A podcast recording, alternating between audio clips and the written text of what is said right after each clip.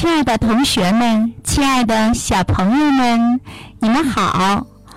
今天呢是周一，首先呢祝你们一周快乐。那今天我们要播出一则好听的童话，它的题目叫《大克劳斯和小克劳斯》。听完童话，你会知道什么叫道高一尺，魔高一丈。好了，我们就开始收听了。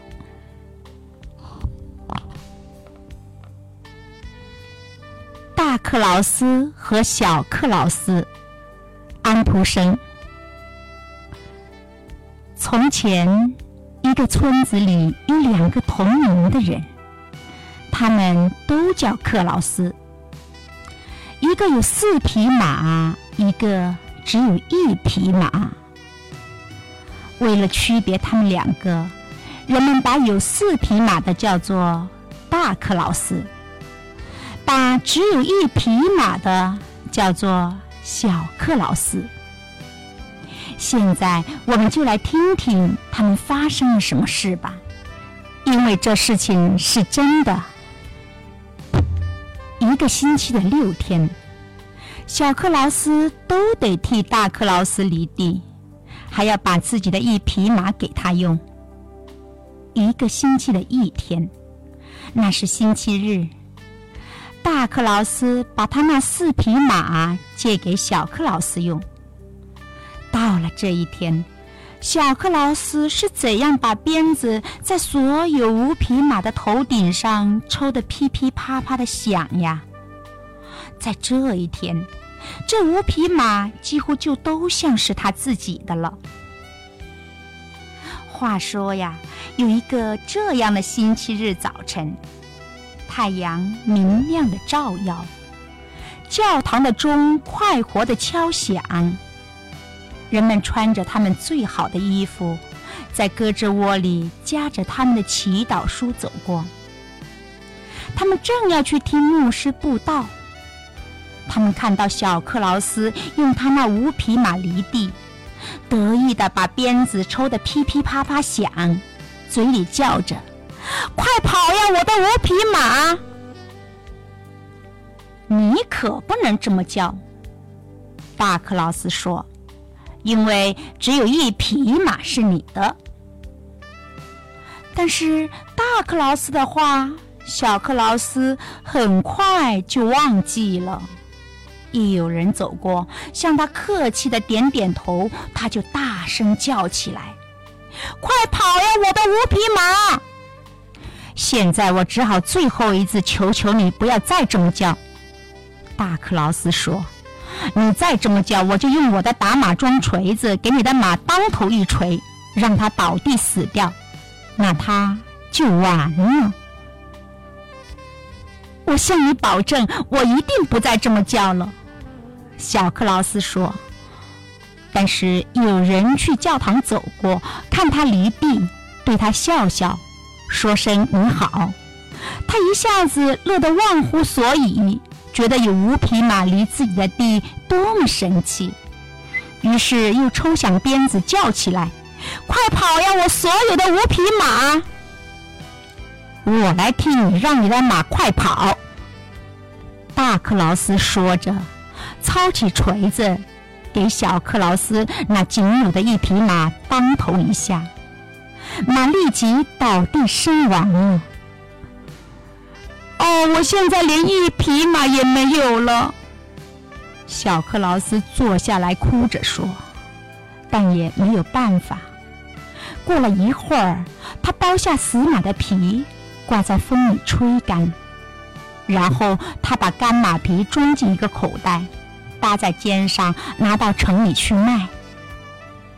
他要走很远的路，路上还要穿过一个阴暗的树林。很快他就迷了路。等到把路找到，天已经晚了。但是到城里还有很长的路要走，回家又太远了，入夜前赶不到。路旁正好有一座农庄大宅。窗子外面的百叶窗关着，但是百叶窗顶上的缝露出了亮光，他们也许能让我在里面过夜吧。小克劳斯想。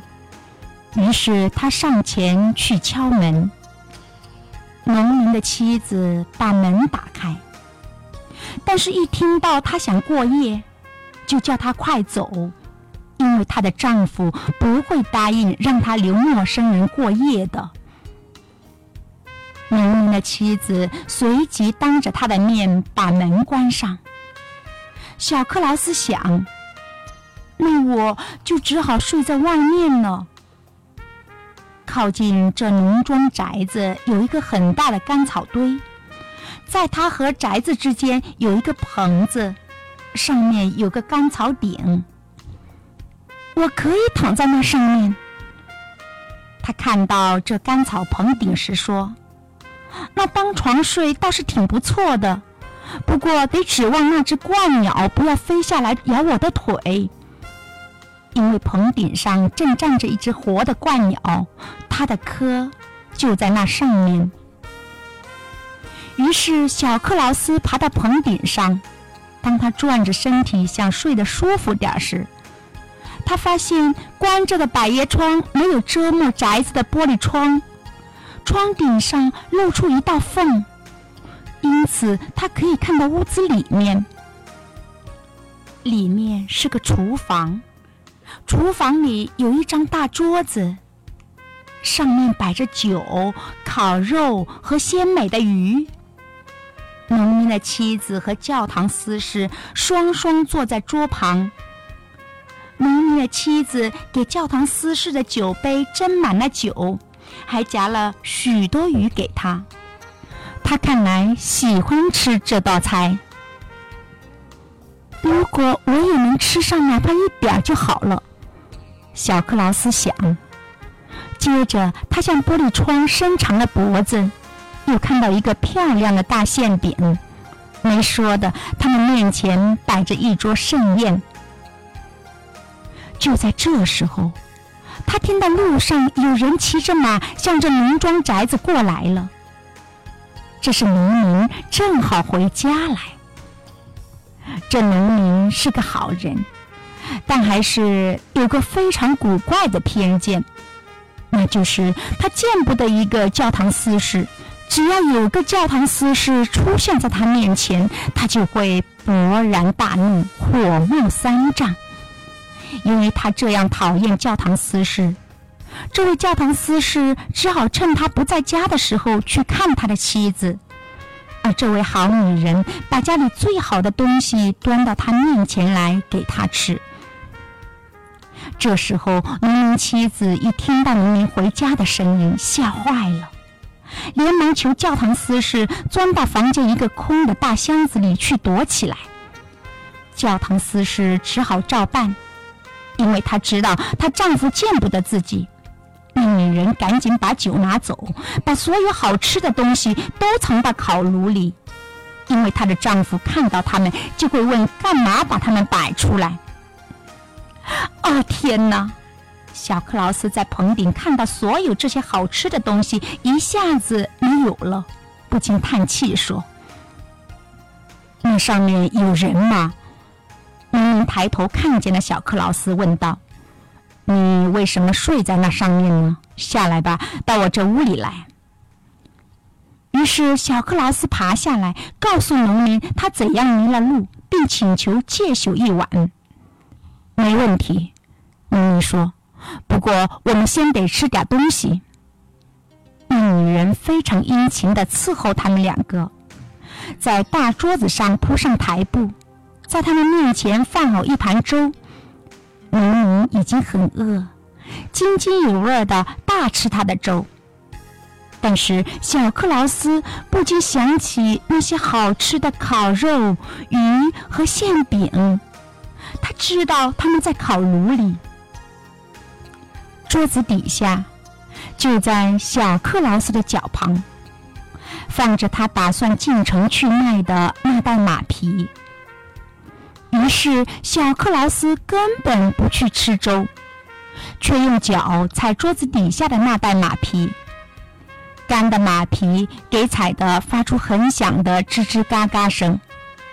嘘，小克劳斯一面对他那袋马皮说，一面又踩它，踩得它吱吱嘎嘎响得更厉害。喂，你那口袋里装的是什么东西呀？明明问他说。哦，是个魔法师。小克劳斯说：“他在说我们不用吃粥，因为他已经变出了满满一烤炉的烤肉、鱼和馅饼。”那太好了！明明叫着就站起身去打开炉门，一点不假，烤炉里满是他妻子藏起来的好吃的东西。不过他以为是桌子底下那个魔法师在烤炉里变出来的。他妻子一句话也不敢说，只好把这些东西全端到他们面前来。他们两个就吃鱼、吃肉、吃馅饼。这时候，小克劳斯又踩他的口袋，他又像刚才那样吱吱嘎嘎响起来。这一回，他又说什么了？明明问道。他是说，小克劳斯回答他。他已经给我们变出了三瓶酒，就在烤炉旁边那个角落里。于是那女人又只好把她藏起来的酒端上来，明明直喝的心里乐滋滋的。他真想有小克劳斯那口袋里装着的这么一个魔法师。他能变出一个魔鬼来吗？明明问道。趁我这会儿高兴，我倒很想见见魔鬼是什么样子。哦，当然可以，小克劳斯回答说：“我要我的魔法师做什么，他就能够做什么。你不能做吗？”他一面问，一面踢那袋马皮，只踩得它吱吱嘎嘎的响。你听到了吗？他在回答说：“我能。”不过他担心我们不高兴看到那魔鬼。哦，我不怕。那魔鬼会是什么样子呢？嗯，这个嘛，他就是一个教堂司事的样子。啊，你说，你比我想的更糟。你知道，我就是见不得教堂司事。不过没关系，我只想知道魔鬼是什么样子，因此我不在乎。你来吧，我已经鼓起了勇气，只是不要让他离我太近。等一等，我必须先问问我的魔法师。”小克劳斯说。于是他踩他那袋马皮，把耳朵靠到下面去倾听。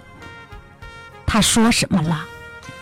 他说：“你必须去打开墙角上那个大箱子，就能看到那魔鬼蜷缩在里面。但是你必须把箱盖抓紧，不让它溜走。你来帮我抓住箱盖好吗？”嗯，说着朝箱子走去。他妻子把那位教堂司事藏在箱子里，他这时候正躺在里面，吓坏了。嗯，把箱盖打开一点儿，朝箱子里窥看。哦，他大叫一声，向后一跳。我看见他了，他和我们那个教堂司是一模一样，多可怕呀！接下来，他不得不再喝点酒。他们两个于是坐下来喝酒，直喝到深夜。你怎么也得把你的魔法师卖给我，咪咪说：“随便你要多少钱，我都给。说实在的，我可以马上给你整整一斗钱。”说实在的，不行，我不能给你。小克劳斯说：“只要想想我能从我的魔法师那得到多大的好处，但是我实在想要得到它。”明明说一个劲儿的请求。嗯，好吧，小克劳斯最后说：“你对我这么好，让我住一晚，我绝不能拒绝你。就一斗钱吧，魔法师是你的了。不过我要实实足足的一斗钱，就给你实实足足的一斗钱。”明明说：“不过你必须把这个箱子也拿走。”我我不要他再放在我的屋里，也不知他是不是还在那里面。于是小克劳斯把那袋干马皮给了农民，换来了一斗钱，实实足足的一斗钱。农民还给了他一辆手推车，好把那箱子和金币推走。再见，小克劳斯说了一声，就推着他的钱和那个大箱子走了。教堂司事还关在那个箱子里出不来呢。树林另一边有一条河，又宽又深，水流太急，没有人能游过去。河上刚造好一座新桥，小克劳斯到了桥当中停下来，说得很响。好让教堂司事听见。现在我把这个讨厌的箱子怎么办呢？它重得像里面装满了石头块。我再把它往前推，我可要累坏了。因此，我还是把它推到河里去算了。如果它能跟着我飘回家，那感情好；如果不飘，也没什么关系。于是，他抓住箱子，把它提起一点儿。像是要把它扔到河里去的样子。哦！别别别，把它放下！教堂司事在箱子里叫：“先把我放出来！”啊！假装吓坏了的小克劳斯说：“他还在里面，不是吗？我必须把他扔到河里去，也许能淹死他。”哦，不要！哦，不要！教堂司事直叫道：“如果你放了我，我一定给你整整一斗钱。”啊，是吗？那又当别论了。小克劳斯说着，打开箱子。教堂司事爬出来，把空箱子推到河里，回家去量了整整一斗钱给小克劳斯。小克劳斯本来已经拿到农民给他的一斗钱，因此他现在有了满满一手推车的钱。我那匹老马卖了个好价钱。他回家，走进自己的房间，把所有的钱在地板上倒成一大堆时说：“大克劳斯如果发现我就靠我的一匹马竟变得这么有钱，他会怎么样的恼火呀？但是我不把发生的整个事情如实的告诉他。接着，他派了个孩子到大克劳斯家去借一个斗。他要斗干什么呢？大克劳斯想。于是他在这个斗的底上涂上焦油，这样不管小克劳斯把什么东西放到斗里，都会粘住一些留在上面。的确如此，因为斗还回来的时候，上面粘着三个崭新的银币。这到底是怎么回事？大克劳斯说。于是他直接跑到小克劳斯那里去问：“这么多钱你是打哪弄来的？”哦，是用我的马皮换来的。我昨天夜里把它卖了。呃，这么说，卖的价钱确实不错。大克劳斯说。于是他跑回家，抓起一把斧头，把他的四匹马全都当头一砍，然后剥下他们的皮，把它们弄到城里去卖。皮呀，卖马皮呀！谁要买马皮呀？他沿着一条条街叫卖。所有的鞋匠和皮革匠跑来问他要卖多少钱，一斗钱一张。大克劳斯回答说：“你疯了吗？”他们都叫起来：“你以为我们有整斗的钱可花吗？”皮呀，卖马皮呀！他又吆喝起来：“谁要买皮呀？”谁问价钱，他的回答一律是一斗钱。他是在戏弄我们，他们说。于是鞋匠拿起他的皮条，制革匠拿起他的皮围裙，打起大克劳斯来。皮呀，皮呀！他们学他的腔调，叫着取笑他。一点不错，我们给你身上的皮打印，打得他黑一条紫一块的。把他赶出城去，他们说。大克劳斯只好撒腿逃走，能跑多快就跑多快。他一辈子还没有挨过这么厉害的痛打。唉，他回家后说：“小克劳斯得偿还我这笔债，我非把他打死不可。”正好这时候，小克劳斯的老祖母死了。他生前很凶，很不好，小克劳斯实在坏透了。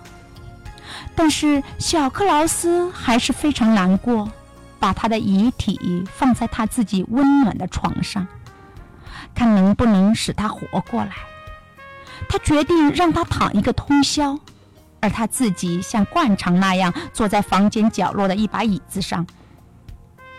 夜里，当他坐在那里的时候，门开了，大克劳斯拿着一把斧头进来。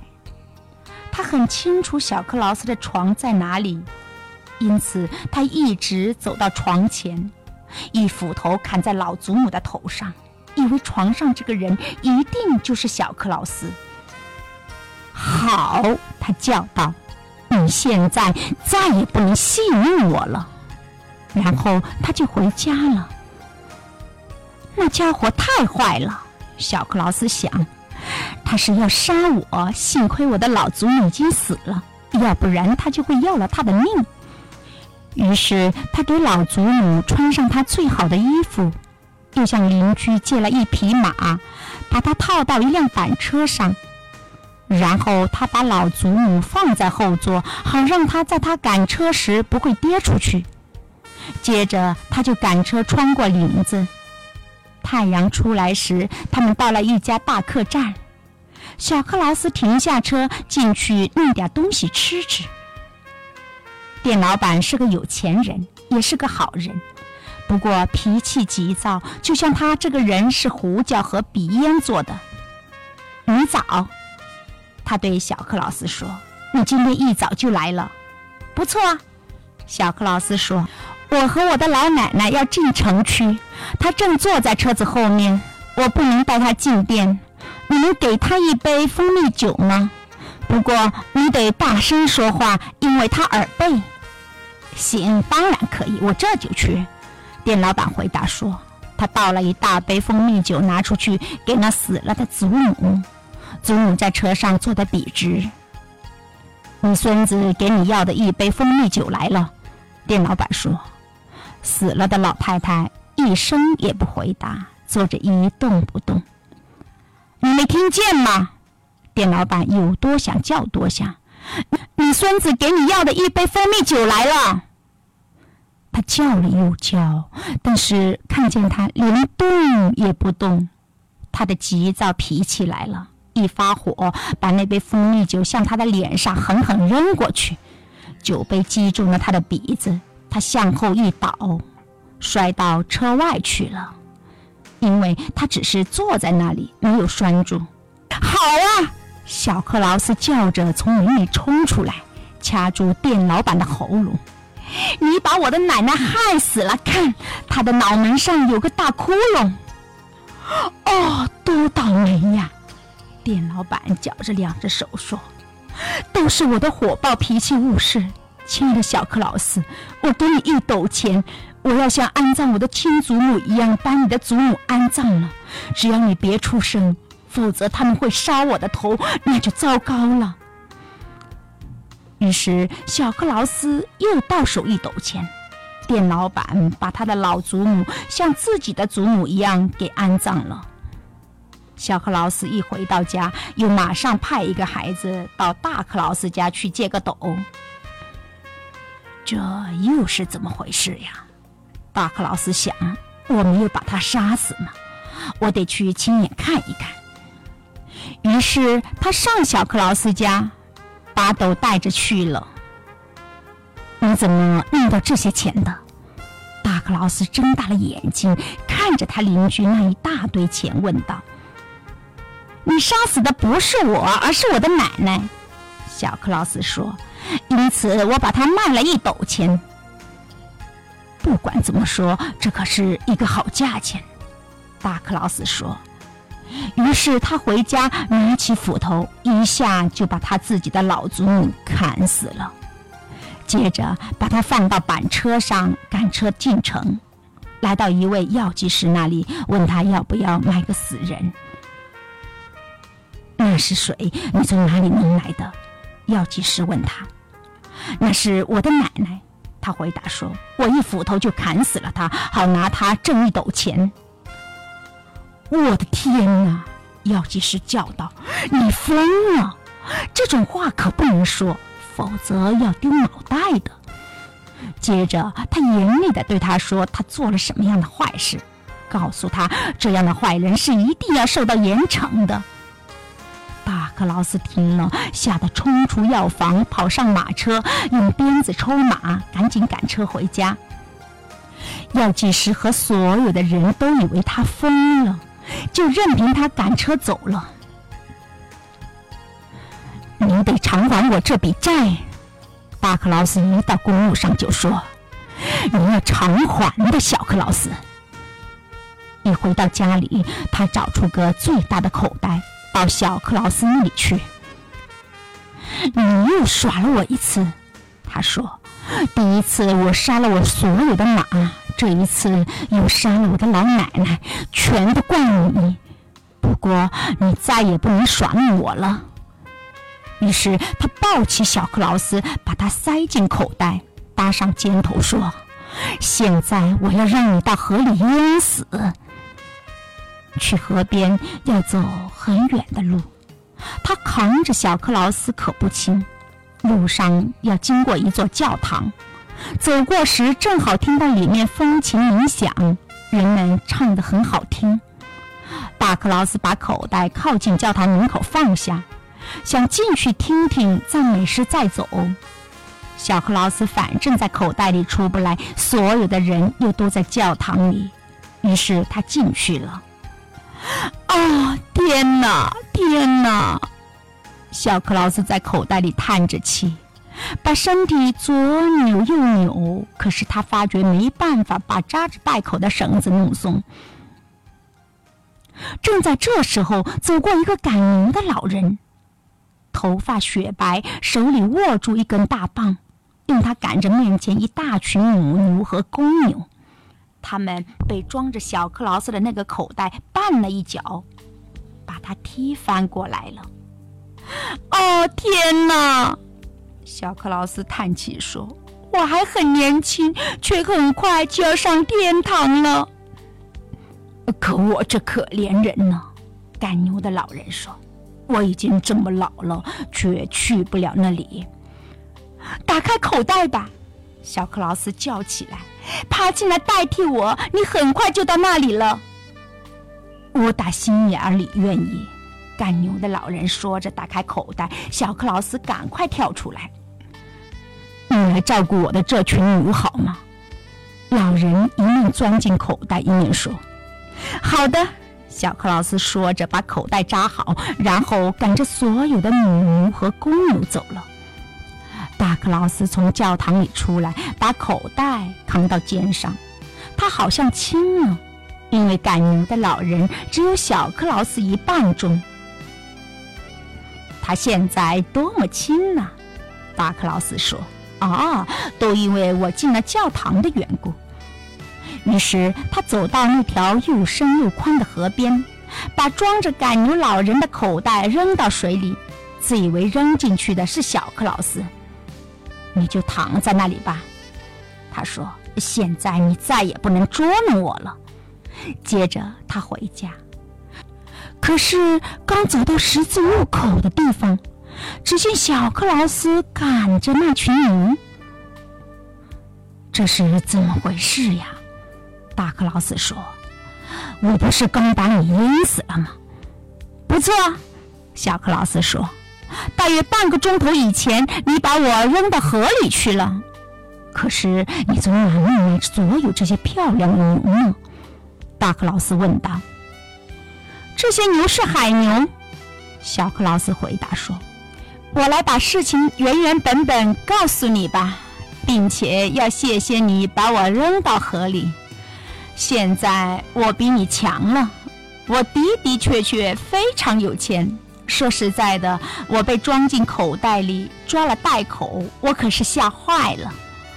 当你把我从桥上扔到河里的时候，风在我的耳朵里簌簌响，我马上就沉到了水底。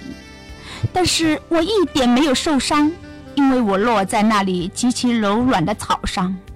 口袋一下子打开，一个美艳绝伦的姑娘向我走来。她穿着雪白的袍子，湿头发上戴着绿叶织成的花环。他拉着我的手说：“你终于来了，小克劳斯。这里我送你一些牛，在路上再走几里，还有一群牛在等着你。”这时候，我看到这条河是海中居民走的一条大路，从大海到河的尽头处，他们到处步行的步行，乘车的乘车。河底铺满了最美丽的花和鲜嫩的草，鱼在我旁边游过，快得像小鸟在这空中飞。那里所有的人多么漂亮呀！还有多么好的牛群在山岗上和山谷里吃草。如果下面那么好，大克劳斯说：“你为什么又上来呢？要是我就不上来了。”啊，这个吗？小克劳斯说：“正是我的妙计。你刚才听我说过了。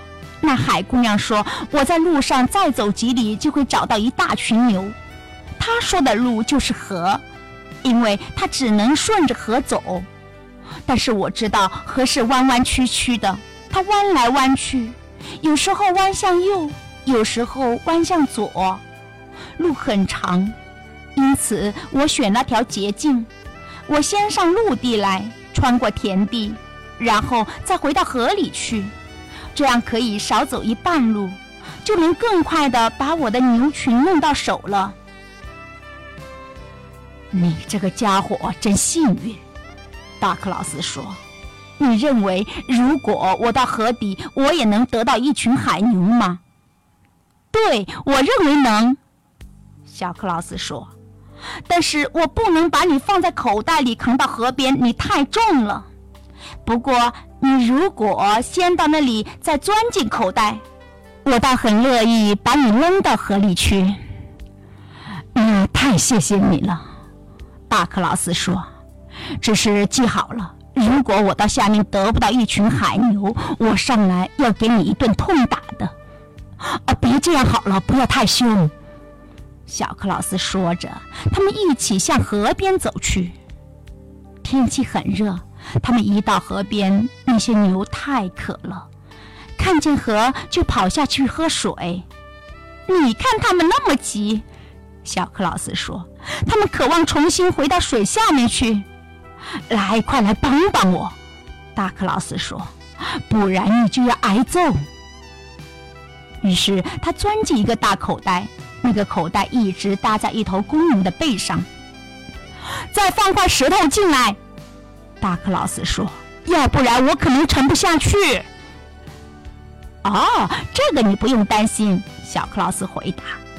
不过他还是在口袋里放了一块大石头，然后把袋口扎紧，把口袋一推，扑通，大克劳斯落到了水里，马上沉到河里去了。我怕他找不到什么牛群，小克劳斯说，接着就赶着自己的那群牛回家了。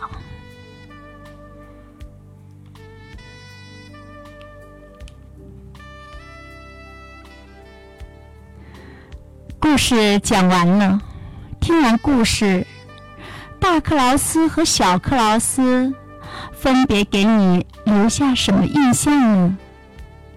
如果你有兴趣，请通过微信告诉我们，我们一块儿交流。我们的微信公众号为 edu 零九九。